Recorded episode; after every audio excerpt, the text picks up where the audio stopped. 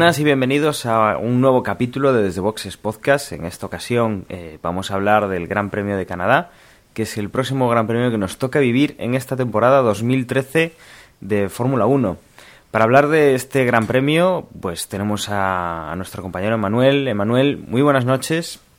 Hola Dani, ¿qué tal? Hola Osvaldo también, ¿qué tal? ¿Cómo estás?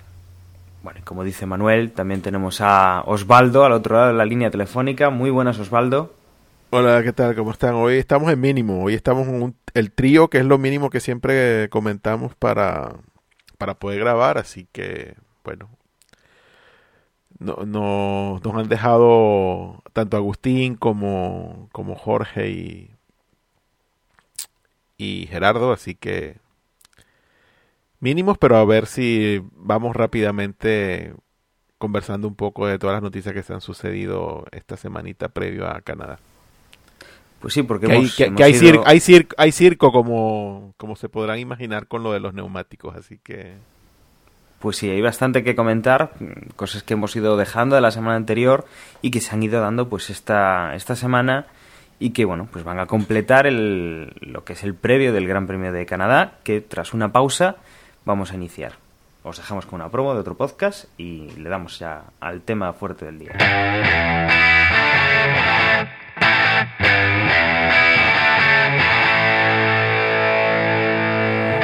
Bueno, y como bien decía Osvaldo, pues la primera noticia yo creo que eh, es empezar por el tema de los dichosos neumáticos. Bueno, eh, recordemos que eh, desde que hemos vuelto a cambiar a Pirelli, pues llevamos unas, unas temporadas un poco, digamos, complicadas, enrevesadas con el tema de los neumáticos y que, bueno, pues este año uno de los culebrones que tenemos son los mil kilómetros que supuestamente eh, van a poder hacer los que, equipos pues para probar esos neumáticos Pirelli y que el equipo Mercedes eh, ya realizó después del Gran Premio de España, ¿verdad, Manuel?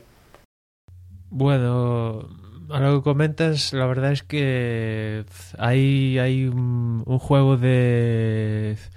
de ¿cómo decirlo? Es un mini juego de tronos esto, porque, bueno, en, antes de la carrera de Mónaco, pues una publicación Autopris, creo, ahora no me acuerdo el nombre exacto, pero bueno, bastante conocida, sacaba a la luz unos test de, de Mercedes con Pirelli y en esos test hicieron mil kilómetros después justamente del Gran Premio de España y claro, se armó en la Mundial porque es un- unos test que que por ejemplo las escuderías grandes de Red Bull y Ferrari eh, no sabían nada y pues como que les sorprendió un poquito y presentaron protesta oficial en el Gran Premio de Mónaco, tanto Red Bull como, como Ferrari.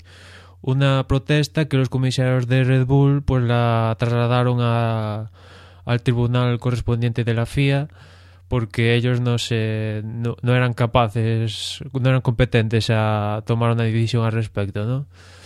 Y la FIA, pues al día siguiente sacó un comunicado, creo, al día siguiente o ese mismo día, eh, explicando un poco la situación, porque, bueno, tanto Mercedes como Pirelli se defendían y Red Bull y Ferrari, pues atacaban, ¿no? Y en ese comunicado eh, la FIA, pues decía que sí, que tenían constancia de que Pirelli les pidió hacer el test con Mercedes y que la FIA le daba el visto bueno hacer el test mil kilómetros con el Ferrari, con el Mercedes, perdón, de este año 2013, que eso es uno de los puntos eh, en discusión, que el test fue realizado con el coche de 2013. Y la FIA también aclara que sí, muy bien, le dio el permiso para hacer el test 2013, etcétera, pero una del, de, digamos, de las condiciones es que eh, Pirelli debería ofrecer el mismo trato a los otros equipos, es, es decir, eh, ofrecerle la oportunidad de hacer los mil kilómetros a todas las escuderías. Y esto eh, la FIA no lo confirma, digamos que es la pata que falta aquí, la FIA dice que sí, como digo, que les dio permiso y tal, pero que no le consta la confirmación de que Pirelli eh, se le ofreciera a todos los equipos. Ese es por un lado. Después, otra pata eh, de estos que ha salido estos últimos días es que Ferrari también realizó un test de estos de mil kilómetros después del Gran Premio de Bahrein, pero en este caso no fue el coche desde 2013, sino que fue el coche desde 2011. En ese caso parece que bueno habría menos problemas porque ya ser ya un coche eh, pues antiguo no habría problemas pero la FIA aún así ha, ha, llamado a declarar a Ferrari junto a Mercedes para y Pirelli también para aclarar todo este asunto en el tribunal que ahora no me acuerdo el nombre del tribunal pero es un tribunal que tiene la FIA que se montó hace como 3, 4 años para solucionar todos estos temas. Y, un poco en estas estamos, que por parte de Red Bull dicen que sí, que incluso Helmut Marco ha llegado a admitir que, que con estos test a Mercedes le ha permitido ir un segundo más rápido desde Mónaco directamente. Eh, desde Pirelli han dicho que que claro que, que aquí Mercedes directamente puso el coche y los pilotos y nada más que no le suministraron ninguna información de los test y que tampoco sabían los neumáticos que estaban probando y los neumáticos que probaron no fueron del de este año ni los nuevos que supuestamente iban a ir para Canadá sino que eran del 2014 y sí es cierto que al final del test igual probaron algunas vueltas con los neumáticos nuevos pero que la mayoría del test fue con los neumáticos en proyecto para el 2014 y así está un poco los temas. El conflicto ahí Ferrari-Red Bull y después Mercedes y eso. Es un meollo bastante complicado y que ahora el tribunal pues tendrá que solucionar. Eh, aquí pues a Pirelli lo máximo que le puede caer pues sería una multa y al que le podría caer algo deportivo digamos sería Mercedes pero no sé hasta qué punto le quería algo que no afectaría a los resultados ya que se han disputado, sería una sanción de haberla ya al futuro. Y, no sé vosotros cómo lo veis, pero es algo típico, no sé, un escándalo típico de Fórmula 1. Pero, y, y, a ver, si tú crees que a Mercedes le, le podría tocar sanción y qué y que, qué tal Ferrari, porque, ok, es cierto que si tú comparas comparas, digamos que la, las, dos con, las dos condiciones, claro, Ferrari ha hecho pruebas también, solo que con un coche de hace dos años, pero igual al principio, cuando sale la primera parte de la noticia, se pone en el plan de que cómo es posible que haya pasado esto y luego destapan que por su parte ellos también lo hicieron, que no es igual, digamos que no, no, no se ve tan culpable como Mercedes, pero igual estaban un poco manchados, o sea que pienso yo que debían haberse quedado de un principio un poco un poco callados con todo esto, pero bueno, que que nada, que esto es un lío y si a eso le sumamos todo lo que habíamos conversado antes de y conversaremos un poco más adelante con los nuevos compuestos que está intentando proveer Pirelli, pues esto es un, un circo del que nunca escapamos. Yo creo que desde que estamos grabando este podcast hace, no sé, cuatro años, no nos salvamos de, de los circos cada temporada, ¿no? Entonces... Y, siguiendo con esto de los test de los mil kilómetros, si bien es cierto que, bueno, por, digamos que la parte, mm, los directores de Red Bull, digamos que se han expresado no estando de acuerdo con, con todo esto, pero por otra parte hay declaraciones de, de Vettel que, que le quitan un poco de hierro a, toda la situación, diciendo que, bueno, que sí, que estos test, pero que que tampoco él cree que, haya demasiada ventaja o que Mercedes haya ganado una ventaja en demasiada para, para que esto digamos que sí, hay, se, se, extrapole de la forma en que se está haciendo pero entonces entonces hay esa esa división de que pero digamos la parte del equipo técnico de Red Bull piensa una cosa y luego el principal piloto sale a una, una declaración que no se, no se compagina. Entonces también eso, si ya él, digamos que le pone todavía más salsa al lío y queda todavía todo mucho más enredado y poco claro. Sí, ahí han estado más agresivos tanto Christian Horner como Helmut Marko, en especial este, que siempre es más agresivo que nadie.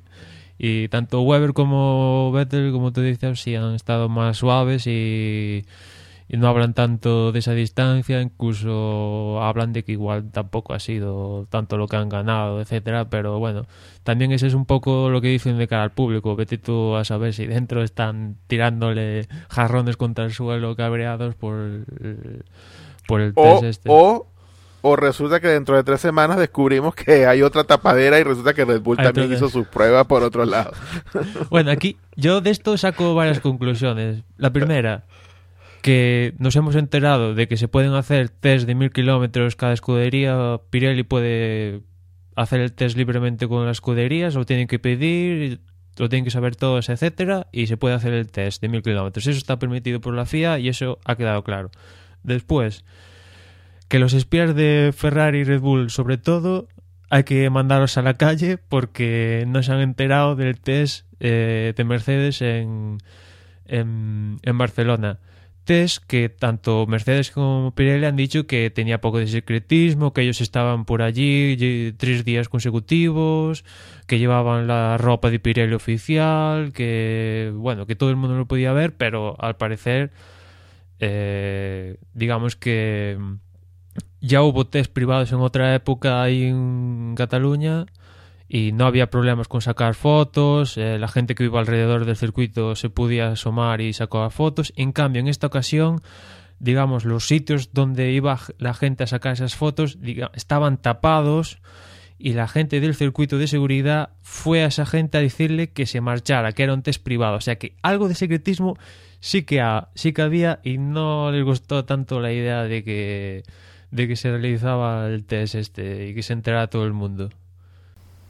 Bueno, y además, eh, con este tema de los neumáticos, también hemos tenido, bueno, eh, la otra polémica, que es, bueno, el, la petición de los equipos o de ciertos equipos, sobre todo, por ejemplo, Red Bull, eh, de hacer un tipo de neumático que no sufra tanto desgaste como estamos viendo hasta ahora, que sea más resistente y que eh, creo que el podcast pasado comentábamos que en Canadá eh, empezaríamos a ver ese nuevo tipo de neumático, pues eh, con la mejora de lo que son los compuestos de este año y sobre todo con otra vez la carcasa del año pasado que era un poco más resistente haciendo un pues un neumático bastante más fiable. Parece que bueno hemos aplazado el el, este, el uso de estos neumáticos.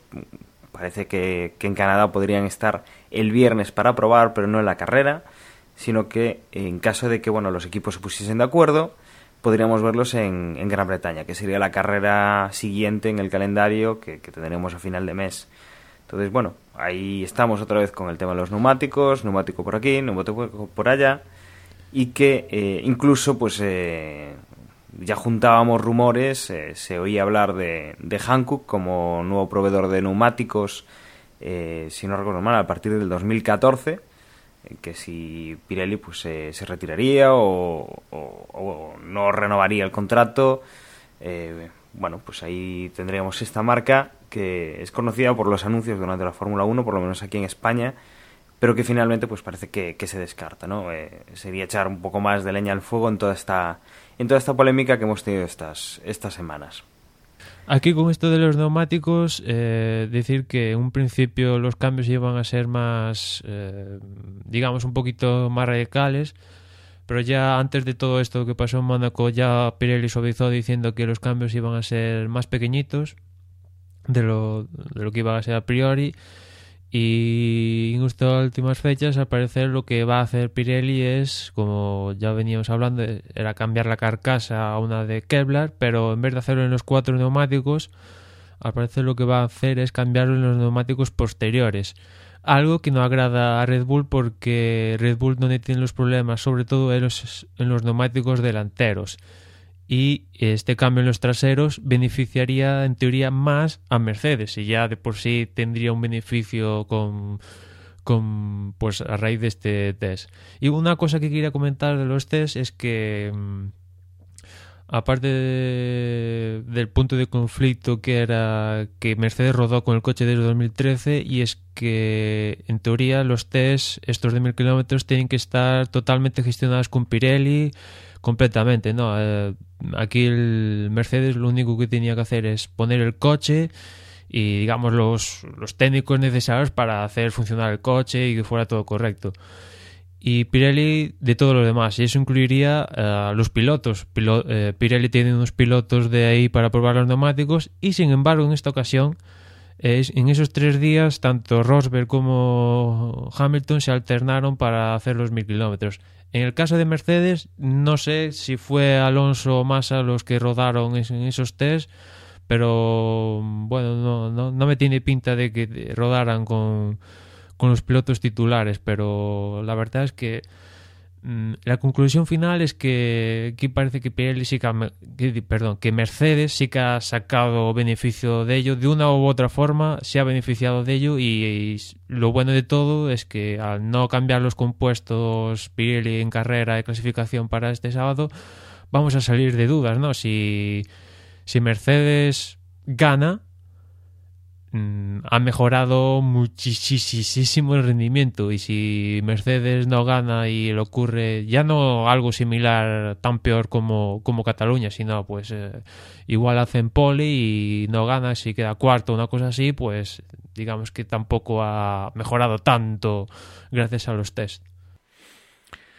Bueno, y, y bueno, la, y la otra cosa, volviendo a lo de las, los nuevos compuestos, que los que pensábamos que los iban a usar al completo en, en Canadá y ahora, bueno, ahora es solo en los libres de los viernes. Y ahora, con todos estos líos, ¿tú crees que los equipos se van a poner de acuerdo para, para que estos compuestos nuevos estén en Gran Bretaña? Yo la verdad lo dudo mucho. Y ahora lo que comentas tú, que, que lo de la carcasa solo sería para los, los neumáticos traseros y ya Red Bull ha, ha levantado un poco la voz al respecto. Yo creo que entonces ah, veo que el tiempo se viene encima. Esto es un tema extremadamente conflictivo. Hay, demasiado equipaje con todos estos líos y no creo yo que los equipos estén por la labor de, de ponerse de acuerdo. Vamos, que lo que quiero decir es que yo no, yo aquí con la información de la que disponemos, que tampoco es mucha, yo juraría que Gran Bretaña no. Yo creo que esto, esto sigue un poco más. Y lo curioso de todo esto es que yo entendería las quejas de Red Bull, un, una escudería que ha ganado todos los últimos tres años y que, no sé, estaría en el pozo como McLaren, ¿no? Pero es que ahora mismo está en una situación ideal, ¿no? Vettel salió de Mónaco reforzado, sacándole punto a todos sus rivales. Y en el de constructores consiguieron los dos pilotos eh, podium en Mónaco, con lo que se destacaron también los constructores. O sea que está en una situación, llegan a Canadá, eh, no te diría pletóricos, no, no han conseguido todas las victorias, pero comparado con los rivales, mm, muy bien, pese a tener esos problemas que ellos dicen. Pero es que yo, pero pasa que yo creo que Red Bull se malacostumbró a, a tener ventajas en extremo holgadas y ahora que aún, aún teniendo con todos los problemas están ahí encima, pero al no verse con una ventaja lo suficientemente holgada, yo creo que es la razón por la que siempre tienen un, una pega o algo de que quejarse. Yo creo que ellos pues están acostumbrados a ganar sin, sin presión y ahora están ganando con bastante presión, con problemas, pero aún así no, para ellos supongo que no es suficiente. Ellos quieren ganar y humillar a los contrarios. Y en toda esta salsa de neumáticos eh, se ha metido Hankook en las últimas fechas que, bueno, le han preguntado a un portavoz, oye, ¿qué, qué pasa con esto con Hankook? Si Pirelli pasa, que esa es otra, que Pirelli pues aún no ha firmado contrato para para el próximo año, pero bueno, el test este de Mercedes probando los neumáticos de 2014 ya nos da alguna pista de que va a continuar, ¿no? Pero eso, le han preguntado a Hankook, oye, ¿cómo lo ves tú para meterte aquí y tal? Y el portavoz eh, ha, dicho que en estas fechas pues sería imposible empezar a plantearse desarrollar los neumáticos y llegar en condiciones reales para el 2014. Pero aquí yo creo que alguien le está haciendo la cama a alguien. No sé si la FIA a Pirelli, los equipos a Pirelli, si Pirelli a, a los equipos y a la FIA. Alguien le está haciendo la cama a alguien porque mm, mm, digamos que gente de Hankook se ha reunido con Bernie Ecclestone. Recordemos que Hankook es una empresa surcoreana. Eh, ahí tenemos un gran premio de Corea que digamos que yo diría que es el eh, como evento global de tres días, fin de semana y tal, digamos que es eh, el evento, el peor de toda la temporada, ¿no? Digamos que ahí estaba planteado formar una macro ciudad de la hostia y se ha quedado en un circuito de Fórmula 1 mal construido y rápido con pantanales a los lados donde, digamos, va poco público y el único VIP que ha ido en las últimas fechas fue la temporada pasada y fue el del Gangnam Style. Porque, digamos que si un gran premio tiene mm, caché, digamos, es por los VIPs, ¿no? Cuantos más VIPs van a un gran premio, digamos que va cogiendo más entidad, ¿no? Y en cambio el año pasado sí, fue el de Gangnam Style, que fue en una época muy conocido y tal, pero el resto es el evento de, de los 19 que hay en el calendario, digamos, el peor, ¿no? Pues poco público, eh, los aledaños del circuito, pues eso, como decía, pantanales. Y es curioso que en los últimos años se le ha dado el premio al mejor, creo, mejor gran premio a este precisamente de Corea. Y no sé, parece que, que Eccleston tiene un, especial interés con esta parte de- del país y no me extrañaría que Eccleston, pues, también le estuviera haciendo la cama a Pirelli y por tapadillo renegociando con Hakook y no digo 2014, pero pero en 2015 o más adelante que Hankook también se metiera eh, aquí en la Fórmula 1. Eh, que también ese puede ser un, un conflicto a entrar, ¿no? Que igual eh, aquí de parte de la Fórmula 1 le están ofreciendo un año directamente a Pirelli y claro, Pirelli no quiere estar aquí de año en año renovando, ¿no? Y por un año no le compensaría. Estoy suponiendo cosas, ¿no? Y, y hay ahí un punto de conflicto que, que, se tiene que deslucidar, ¿no? Porque estamos en junio ya. Los neumáticos del próximo año ya. esto- eh, el que va a suministrar los neumáticos tiene que quedar claro ya, porque la Fórmula 1 se, se, andar ya. O sea, ya hay escuderías que se están pues casi construyendo el coche desde 2014, el motor, los cambios nuevos y los neumáticos tienen que estar claros. Al menos qué, qué marca vas a llevar. Bueno, pero si ya se sabe, porque Hankook, Hankook ha dicho que, que, digamos, como opción para el 2014 es, está totalmente descartado que ellos entren, que necesitan, según la noticia, que necesitan por lo menos cuatro o cinco años, pues yo creo que la FIA y Eccleston tienen que morir con, con Pirelli, sea año a año, o que hagan un contrato multianual hasta, hasta que Hankook esté listo. Bueno, hay pero- cuatro o cinco años, yo creo que exagero ahí, tío, porque cuatro o cinco Bueno, años. pues, pero bueno, si digamos, si, si cuatro o cinco años suena exagerado, sí, un año, o sea, que sí. estén el año que viene también es exagerado. Entonces, digamos que un punto medio que sean dos, tres años, quizás, no sé. Pero bueno, yo Pero, aquí. pero bueno, lo cierto es que, a ver, yo no creo que nos vayamos a quedar una, que, que, que digamos, vamos, que yo, yo quiero creer que no nos vamos a encontrar un día con la noticia de que no, el calendario de o la temporada del 2014 se cancela porque no hay suministrador de neumáticos. Vamos, es que si pasa eso, apaga y vámonos, se acabó esto. No, si llega a pasar eso, vamos. Por eso, que le caen tomatadas a Eccleston. Por eso yo creo que en cualquier caso, pues, aunque no esté el, el contrato firmado con Pirelli, es que no hay otra. Si ya, si Bristol no existe por ahora, a menos que sea un as bajo la manga de alguien que, que no nos hemos enterado y, y que si lo de Pirelli no se da y lo de Hankook es a largo, a mediano o largo plazo, aparezca otra vez Bristol. Pero yo no creo. ¿Tú has, tú has leído o escuchado algo de Bristol? No, yo yo, no. creo que Bri- Bridgestone está eso, contento con entonces- MotoGP y no quiere saber nada de Fórmula 2 de momento.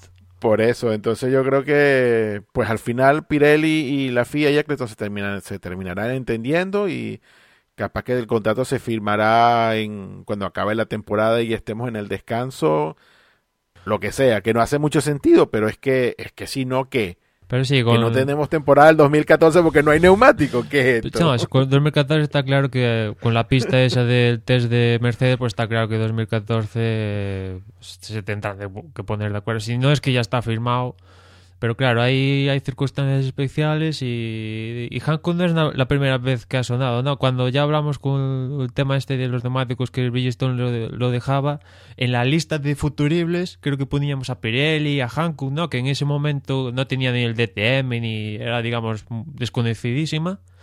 Y de esa época aquí, pues Hankook, ah, digamos que lo está haciendo bien en el DTM, ¿no? Digamos que sería el Pirelli del DTM. Y es una empresa, digamos, que se quiere hacer fuerte eh, eh, lógicamente vendiendo los neumáticos a la gente de la calle, pero expandirse publicitariamente, digamos, con competiciones eh, automovilísticas, pues, pues ya empezaba con el DTM y si es cierto que en un principio la Fórmula 1 tampoco le llevaría una, una expansión, pero oye, poner los carteles de Hankook por todos los circuitos y tal, pues siempre llama y, y en esa zona del país que es Subcorea, yo creo que Eccleston tiene un especial interés, ¿eh? que en la economía creo que a los surcoreanos les va bastante mm, potablemente, aunque el Gran Premio de Corea, a ver cómo va este año, pero no creo que avancen de los pantanales. Bueno, y por otro lado, ya hablando también de, circuitos, ahora que, has mencionado Corea, pues en renovaciones también parece que está el circuito de Canadá, al cual pues eh, desde el gobierno canadiense están buscando un convenio nuevo de aproximadamente unos 10 años, eh, puesto que ya está a punto de caducar pues la, la licencia que tiene el circuito Gilles Villeneuve y que, bueno, parece ser que las cosas van por donde siempre, que Eccleston quiere sacar más del canon de, de Fórmula 1, que el gobierno no está dispuesto a pagar y que pues tendremos un mini culebrón o un maxi culebrón, depende un poco de, de lo que se estiren los canadienses, hasta que, bueno, pues digan que se llega a un acuerdo, que se firman los contratos por 5 o 10 años, porque ahí puede, puede que haya ahí una tirantez entre ambos y que, bueno, yo creo que es un, circuito el de Canadá que, es interesante rescatar, ¿verdad? Eh, Osvaldo, tú que eres más más eh, fan de este tipo de circuitos y muchísimo menos de los tilcódromos, este puede ser uno de los grandes circuitos que quedan todavía en la Fórmula 1.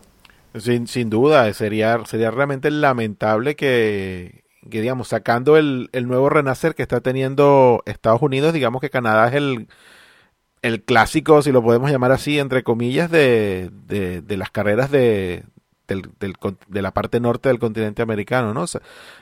que ojalá Estados Unidos, la cosa en Estados Unidos luego de, de lo de Austin el año pasado y, lo de Nueva York y todo esto vaya mejorando, pero, pero sin duda que Canadá es icónico en, en lo que respecta a la Fórmula 1 en, en, América, en Norteamérica, y, y, es un circuito rápido, el muro de los campeones, no, no, o sea, esto, volvemos otra vez a lo de Mónaco, India, Corea, por favor, los circuitos medianamente buenos, no, no, no, no, no nos los toquen, por Dios déjennos Spa, déjennos Mónaco, déjennos Canadá, mm. llévense todos los árabes, llévense a la India, llévense a Corea, pues no nos quiten los circuitos buenos, por favor. Y en contraposición con lo que decía antes del evento en global, lo que es el fin de semana, eh, la contraposición de Corea podía ser perfectamente el de Canadá. O sea, aquí el año pasado o hace dos años hemos visto, no sé, a VIPs, a torres de América que se desplazan a Canadá, eh, el Gran Premio en sí, carreras muy divertidas. Yo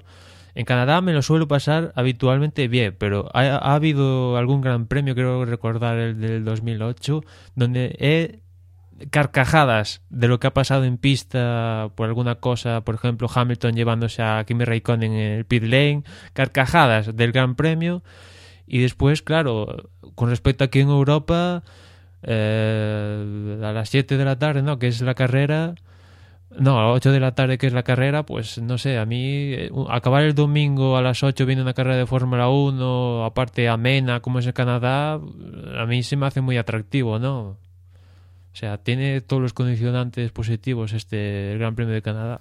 Sí, en eso, en eso ganamos muchísimo porque es un horario eh, muy europeo y que, salvo por ejemplo tenis o, o la Fórmula 1 cuando estamos aquí, pues sí que los deportes lo suelen mantener, ¿no? Tenemos los partidos por la tarde, en tanto la liga como, por ejemplo, baloncesto, todo eso pues sí que es una hora, yo creo que interesante, ¿no? Las 7, 8 de la tarde del domingo, que ya estás cansado de, del fin de semana, que estás preparándote para el lunes y que, bueno, pues terminas con un buen sabor de boca viendo una, una carrera interesante, amena y como, como dice Manuel, eh, bueno, son estas carreras que a todos nos, nos gustan y que dices, bueno, Canadá, Canadá no, no tiene tanto nombre como puede tener eh, Mónaco y, la verdad es que es una de esas pruebas que están ahí y que tienen que seguir ahí, como dice, como dice Osvaldo. Y seguimos con, con otra pata que en las últimas semanas se ha dado de hablar, que es el tema de motores para el año 2014 y 2015. Hace unas semanas McLaren anunciaba el acuerdo con Honda para a partir de 2015 y en estos últimos días desde Mercedes Toto Wolff ya ha dicho que no, no era una situación cómoda que McLaren utilizara Mercedes en 2014 y que espera que cumpla todos los contratos y que no le suministre información a Honda. Eh, y por otro lado, eh, en el fin de semana de Mónaco, pues Toro Rosso anunciaba finalmente y cumpliéndose los rumores de que se iba a pasar a Renault a partir del 2014, con lo cual eh, Red Bull y Toro Rosso van a llevar Renault y lo que todo eso conlleva, ¿no? El- Bueno, pero eso también hace sentido, Sí, ¿no? sí, van a llevar el RS, el tema este del KERS, ¿no? Que la próxima temporada se va a llamar RS, el, todo este tema de hidráulicos y tal será de Renault. Y Red Bull también, ah, el presidente de Renault, había un rumor de que mm, Red Bull podría renombrar, que ya lo hablamos eh, en otras fechas, ¿no? Que la posibilidad de que Red Bull renombrara los motores Renault a Infinity y el presidente de Renault, Carlos Ghosn, pues lo ha desmentido porque evidentemente eh, él quiere que la empresa madre que es Renault siga poniendo su nombre en los coches y que y se y no y no derivar el posible éxito de una un campeonato con Red Bull pues que no se lo lleve una marca que sí, que también digamos sería posesión de, de Renault, pero no llevaría los titulares a, a, lo importante, que sería Renault quien fabrica el motor realmente. Y después, en la, semana la semana pasada, Williams, que era otro rumor, también confirmaba su paso de los Renault a Mercedes a partir de 2014. Y, y este es curioso porque el año pasado Total Wolf estaba en Williams y aún sigue como creo que es de los máximos accionistas. Y este año ha firmado por creo que el director de, de Mercedes en competición, ¿no? Y es curioso de que digamos que todo queda en casa. La negociación con Williams con Mercedes y, y yo creo que es novedad. No sé si Williams alguna vez ha llevado motor en Mercedes. Creo que no. Yo no recuerdo, no lo, no lo podría asegurar, pero no, yo no lo recuerdo, la verdad. El caso, pues eso, que Williams ha firmado con Mercedes con, por 2014, yo creo que también viene dado por el tema, ya comentamos, de, los costes, que eh, es otro de los apuntes que comentó el presidente de Renault, que, que digamos que venía a reconocer que sí, son los motores más caros, pero que intentarían bajarlos el dinero a lo largo de las temporadas, pero las cosas iban a ser así y no iba a rebajar el dinero para el 2014 por, por estar suministrando motores a otro equipo. Con lo cual, pues ya, ya quedan pocos equipos. Eh, en cuanto a Renault, pues tenemos que suministraría a día de hoy confirmados Red Bull y Toro Rosso y quedaría confirmar también si va a suministrar a Caterham, que parece todo lo posible.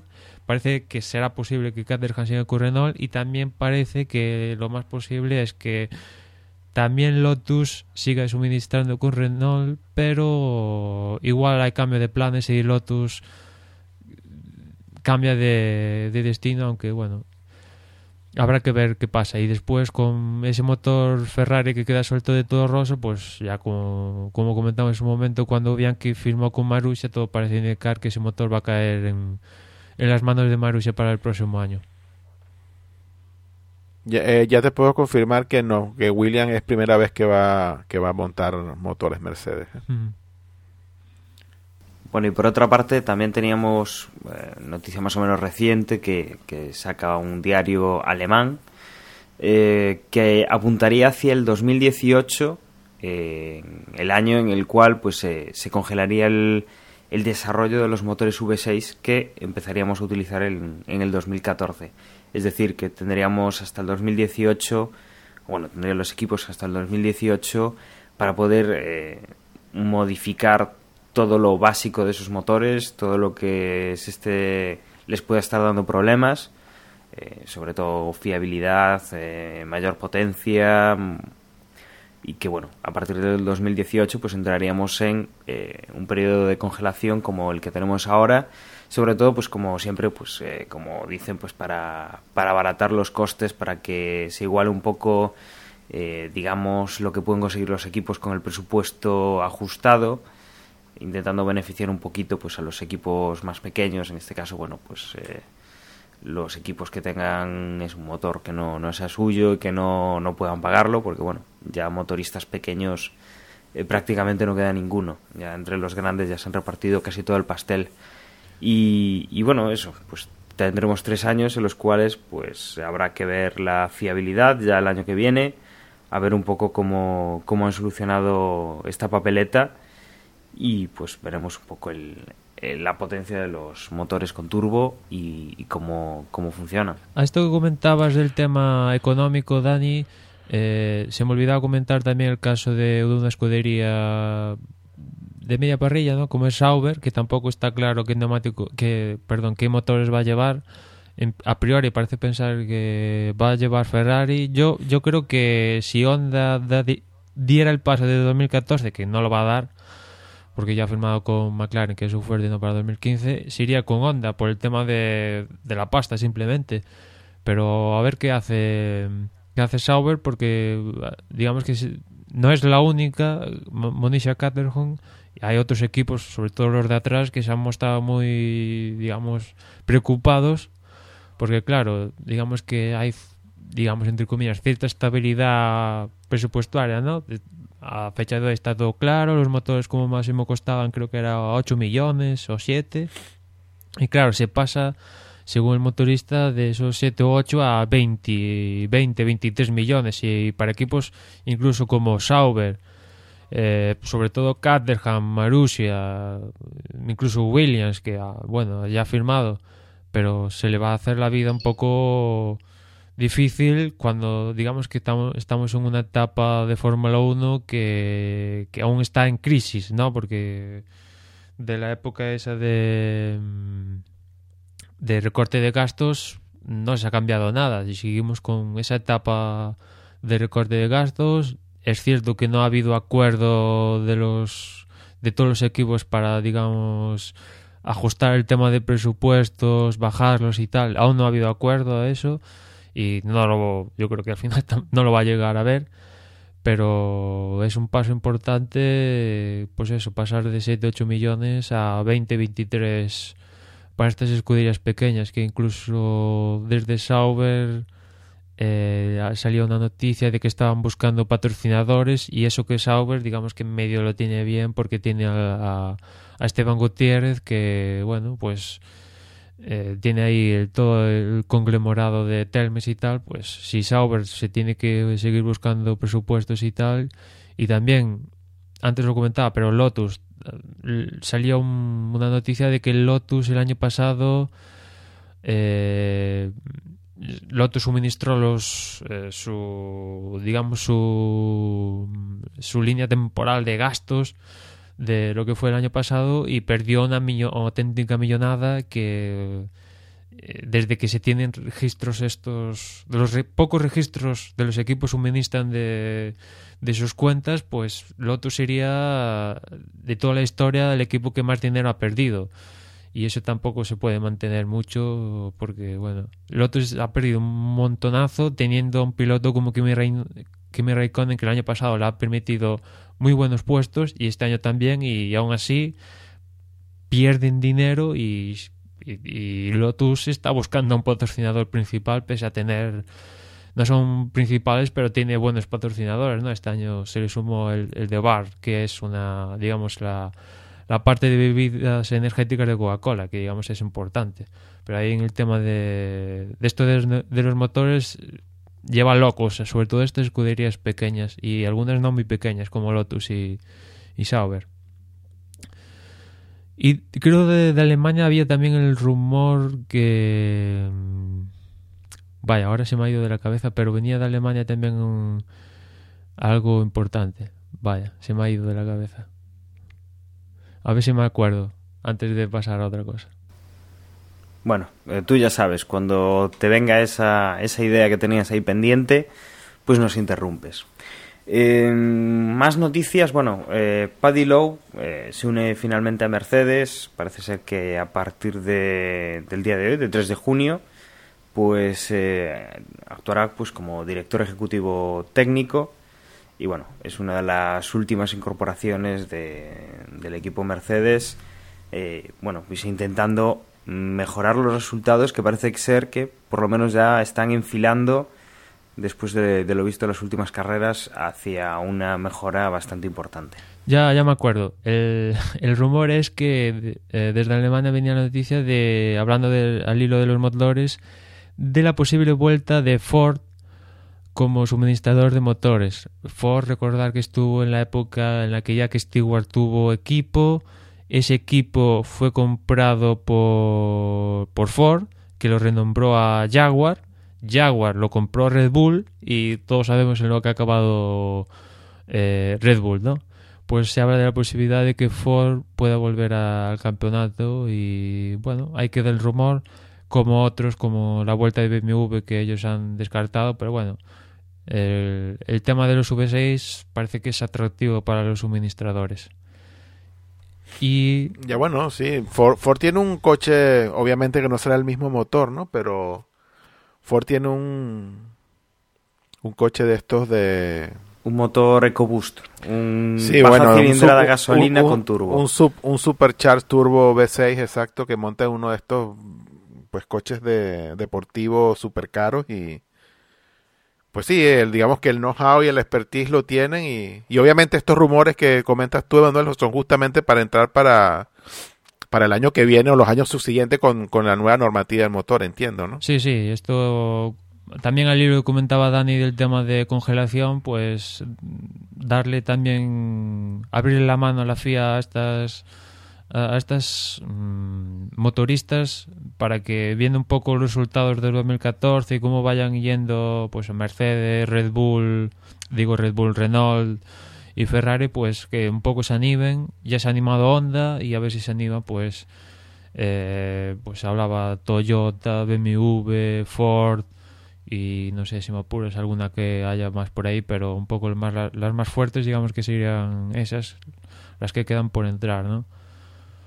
Y con respecto a Paddy pues eh, ahí también ya hablaremos, porque igual hay noticias y la noticia puede ser de que Ross Brown abandone Mercedes, porque en su momento cuando se habló de la marcha de, de McLaren, ya todos sabíamos que iba a ir a Mercedes, pero claro, qué puesto iba a ocupar Padelou en Mercedes, porque Mercedes se ha llevado a Tokiski, se ha llevado a Aldo Costa, que venía de Mercedes, se ha llevado a Jeff Willis, que venía de HRT, se ha llevado a no sé quién de otro equipo, al final ha juntado unos peces ahí gordos um, de otros proyectos y tiene un staff técnico ahí que le sobran cabezas pensantes, ¿no? Y con el cambio este del año pasado de, mm, de por parte de Total Wolf, se venía hablando de que igual Ross Brown abandonaba el barco y ese sustituto sería Padelow. De momento, parece que Padelow, digamos, va a ser un director ejecutivo técnico, digamos que estaría a las órdenes de Ross Brown, evidentemente, pero el mismo Ross Brown ya ha dicho que no sabe a ciencia cierta a día de hoy cuáles van a ser las funciones de Paddy Lowe, pero todo parece indicar que Ross Brown más tarde, más pronto que tarde, va a salir de Mercedes. Porque también parece ser que es un, digamos una orden que viene de más alto y ese más alto sería Daimler, que es Mercedes, vamos. Habrá que ver qué pasa. Bueno, yo creo que hemos hecho ya un repaso pues a, la actualidad, a la polémica, a todo lo que ha venido de, de la mano de las noticias de la Fórmula 1 en, estos, en estas semanas, dos, tres semanas, y que, bueno, por una parte, pues marcarán, digamos, lo que es el futuro de la Fórmula 1, bien pues los neumáticos, los motores, eh, quién se va a qué equipo, eh, con quién se mantiene cada equipo. Y yo creo que bueno es el momento de aterrizar en la temporada 2013 que es donde estamos y hablar un poco de, del Gran Premio de Canadá que es lo que se nos viene a día de hoy bueno pues en, cinco días. Eh, yo creo que nos puede comentar eh, Osvaldo los horarios que bueno esta vez cambian un poco con los con lo que estamos acostumbrados en Europa. Coméntanos Osvaldo que, a qué horas vamos a poder seguir la Fórmula 1 aquí en España Bien, eh, pues debido justamente a lo que comentabas de, ser, la carrera es en Norteamérica, pues el primer, la primera sesión de libres será el viernes a las 4 de la tarde eh, y luego a las 8 de la, de la tarde sería la segunda sesión el viernes. Luego el sábado la tercera sesión igualmente a las 4 de la tarde y la clasificación la tendríamos una hora menos a, la, a las 7 de la tarde. Y finalmente el domingo la carrera sería a las a las 8 de la tarde. Y los neumáticos que se están que Pirelli dice que, que, se van a usar, pues serán el medio y el super blando y las estimaciones sería que en vista de estos, de estos compuestos, pues los equipos estarían usando de, dos a tres paradas.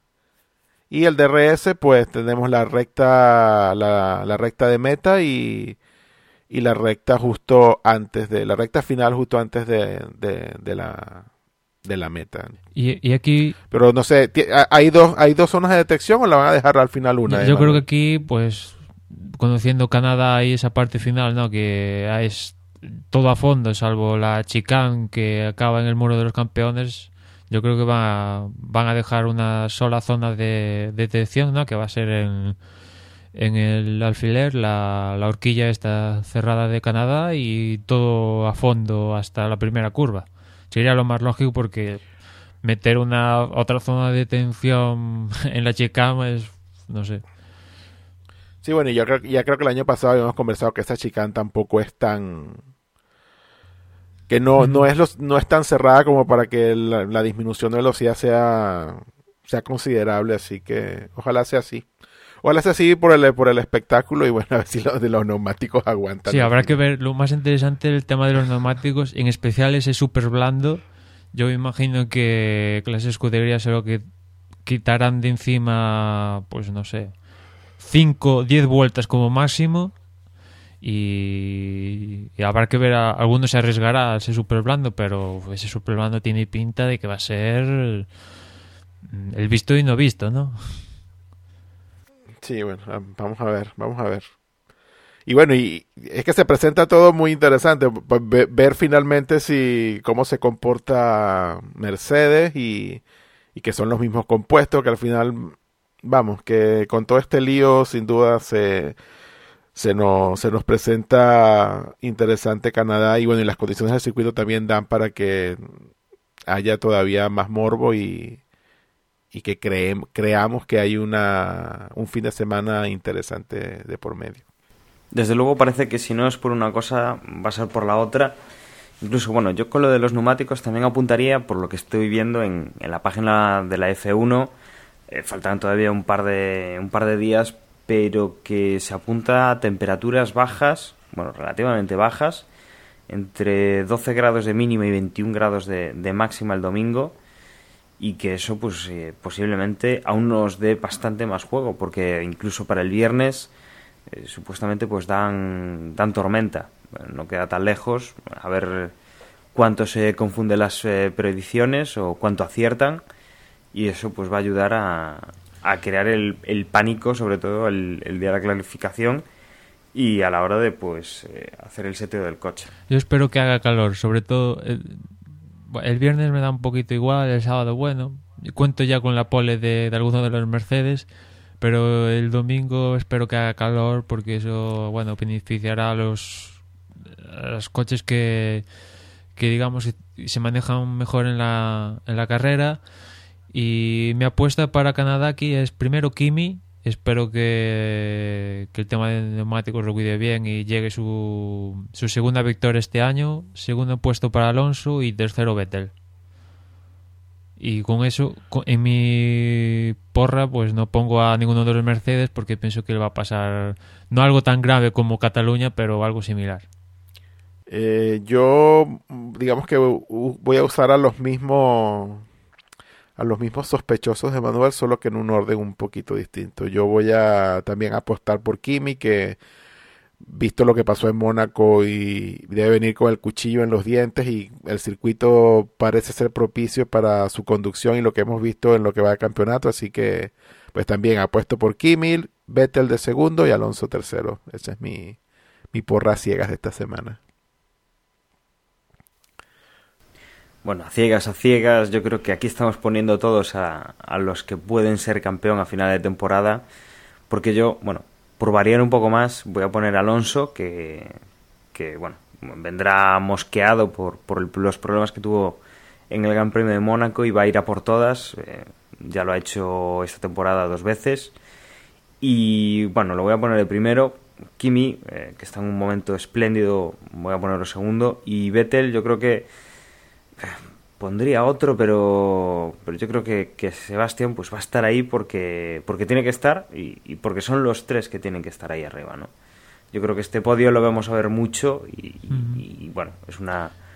Como, como, veis, pues lo hemos elegido los tres y yo creo que va a ser el, el podio final y alguna de estas no sé vosotros pero ahora creo que ha puesto aquí. Dani yo también he puesto a Vettel tercero pero yo creo a día de hoy Vettel yo creo que firmaría perfectamente un tercer puesto viendo pues el tema de neumáticos y tal yo creo que un podio sería más o menos con la misma distancia en el campeonato y vale, no gana, pero al final de año está haciendo una buena temporada y, bueno, y sigue ahí, ¿no? Sin hacer... Yo creo que este, este año quizás sea, eh, quizá bueno, con algún tipo de problemas que pueda estar teniendo con, degradación, con, problemas de estrategia, que los rivales están muy fuertes. Yo creo que Vettel, pues eh, lo que va a estar haciendo es un poco el, el Kimi de la temporada pasada. Buscar ser más constante, aunque no sea siempre ganando. Eh, olvidarse un poco del, del, tema de la pole, porque ahora ya sí que tiene, parece que tiene más competencia. Y e intentar sacar los, los máximos puntos posibles. Si quedas tercero, pues quedas tercero, pero intenta que la, carrera siguiente, pues estar también ahí, tercero, segundo, primero, pero eh, sacar un poco la calculadora, ¿no? Empieza a tener ventaja, eh, tendrá que administrarla un poco, tendrá que confiar pues en que los rivales están teniendo problemas y, y, jugar un poco con eso, ¿no? Ser quizá un poquito más frío, un poco más calculador e intentar sacar un poco de ventaja que los rivales, pues, aunque en algunas carreras están muy fuertes, en otras pues parece parece que están teniendo peor suerte y el multi 21 de momento digamos que esa parte de Red Bull está aparcada y yo espero que en algún momento salga a relucir eh, igual hacia final de año pero ese multi 21 multi 21 tiene que acabar saliendo y Weber mmm, devolverse la Vettel de alguna u otra forma y eso ayudará tanto a Kimi como a Alonso o si no el multi 12, ¿no? A ver, a ver, ¿por qué? ¿Te imaginas que se dé el, te imaginas que se dé el multi 12 y después Weber no pase? Weber, Weber en declaraciones últimamente se ha mostrado muy conciliador y muy pro Red Bull, pero Weber es de las que la guardan, del que va con el cuchillo y para la gente que ha visto el último capítulo del Juego de Tronos es de estos de de que cuando menos te la esperas, zasca.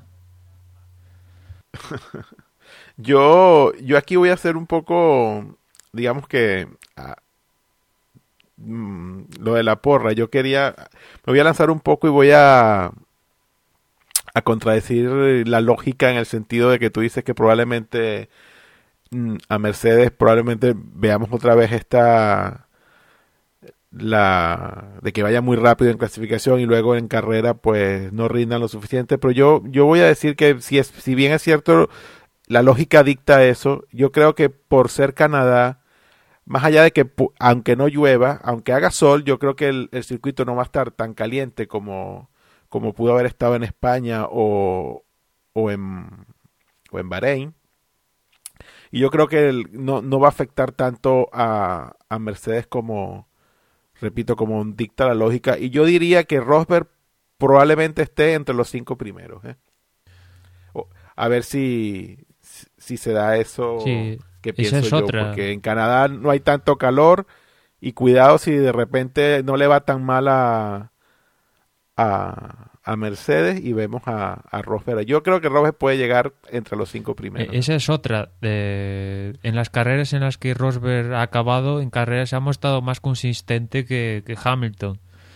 Y Hamilton los dos tienen problemas, pero Hamilton es que ha tenido unos problemas horribles, ¿no? En especial en, en Cataluña. En Malasia lo salvó a las órdenes de equipo y en el resto, pues Rosberg ha conseguido mejores resultados y también esta semana, digamos, Hamilton ha apretado el culo y que tiene que apretar más y que parece al parecer le está costando el tema de los frenos, pero bueno, Rosberg mm, le está ganando.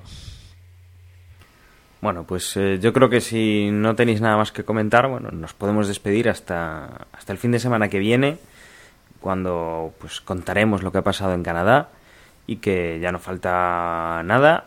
Bueno, habría que recordaros, eh, nosotros acabamos de hacer nuestra porra, eh, recordar vosotros eh, pasar por nuestro blog desde vox.es en donde podréis pues participar en la porra, los que estáis ahí arriba en la lucha, obviamente no os olvidéis y los que bueno, pues ya no llegáis a tiempo, pues por lo menos intentad quedar entre los primeros en alguna de las carreras que también tiene su, su gracia, aunque no terminéis luchando por esas primeras posiciones al final, ¿no? Eh, yo creo que con esto, bueno, hemos repasado bastante bien la, la actualidad de las últimas noticias de la Fórmula 1, la polémica de neumáticos, motores y, y, bueno, hemos comentado el Gran Premio de Canadá, lo que, cuando verlo, qué vamos a ver y hemos hecho nuestras previsiones y creo que con esto nos podemos despedir hasta la próxima semana. Yo os recuerdo eso, en desdebox.es nos tenéis para lo, para lo que queráis, para mandar comentarios, dejarlos en, en el post que acompañará este podcast y que hagáis la porra antes de el sábado a las 7 de la tarde, que es cuando eh, tendremos la clasificación. Yo me despido y os dejo con mis compañeros que os recordarán más formas de contactar con nosotros. Un saludo y hasta luego. Pues nada más, eh, Canadá, no me quiten Canadá, por favor, que está, que es un buen circuito, una buena carrera y ya saben, facebook.com barra desde boxes y en Twitter arroba desde boxes. Que esté muy bien, chao. Y recordaros que también nos podéis seguir en Google Plus. Ya sabéis, vais al buscador, buscáis desde boxes y ahí está tanto la comunidad como en los áreas desde boxes y ahí nos podéis encontrar. Y también nos podéis mandar un correo a desdeboxespodcast.gmail.com y también recordaros lo que os ha dicho Dani, acordaros de hacer la porra y nada, que ojalá nos pasemos, lo pasemos bien en Canadá y que nos escuchemos en la próxima carrera.